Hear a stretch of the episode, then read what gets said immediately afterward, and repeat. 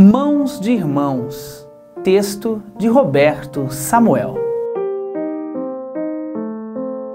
Irmãos são difíceis, são muitos, às vezes poucos, quase sempre necessários, mas sempre importantes. Eles são partes de você. Embora seja difícil para alguns admitir, eles são nós de um outro modo de um outro jeito. É um você diferente, que optou por outros caminhos e sonhar outros sonhos.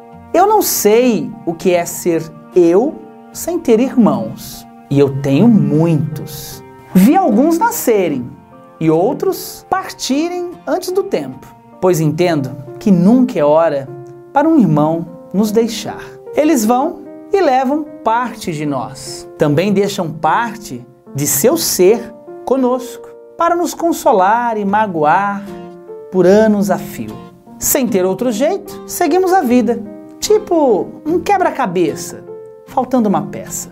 Os meus irmãos, como boa parte dos brasileiros, sofreram juntos as faltas em dias de estiagens, de geadas, de tormentas.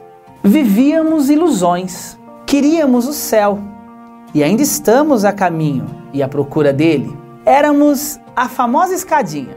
Por isso convivi apenas com parte dos meus irmãos. Uns foram enquanto eu crescia. Eu fui enquanto outros cresciam. Irmãos são portos e pontos seguros, pontos de divergências e convergências. Sofri quando eles sofriam mas nem sempre admitia. A aspereza da vida, por vezes, cria em nós uma casca difícil do carinho quebrar. Olhar dentro dos olhos de um irmão é enxergar a própria alma. Por isso, ainda hoje, tenho certa dificuldade para fazer isso. No século XX, era comum os caminhantes dessa terra terem muitos filhos era para um cuidar do outro e todos ajudarem na criação da família. Não raro, o patriarca morria jovem.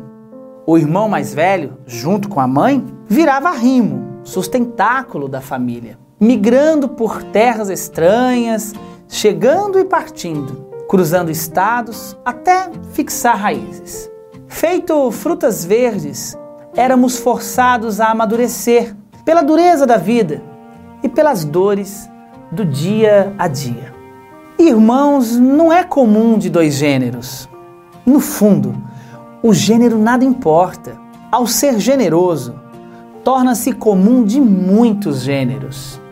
Seus irmãos são de sua responsabilidade. Eles e você são o resultado do amor dos pais. E não me diga que por ser adotado não seja da mesma família dos seus irmãos. Por vezes, o universo erra e a cegonha entrega a criança em casa trocada.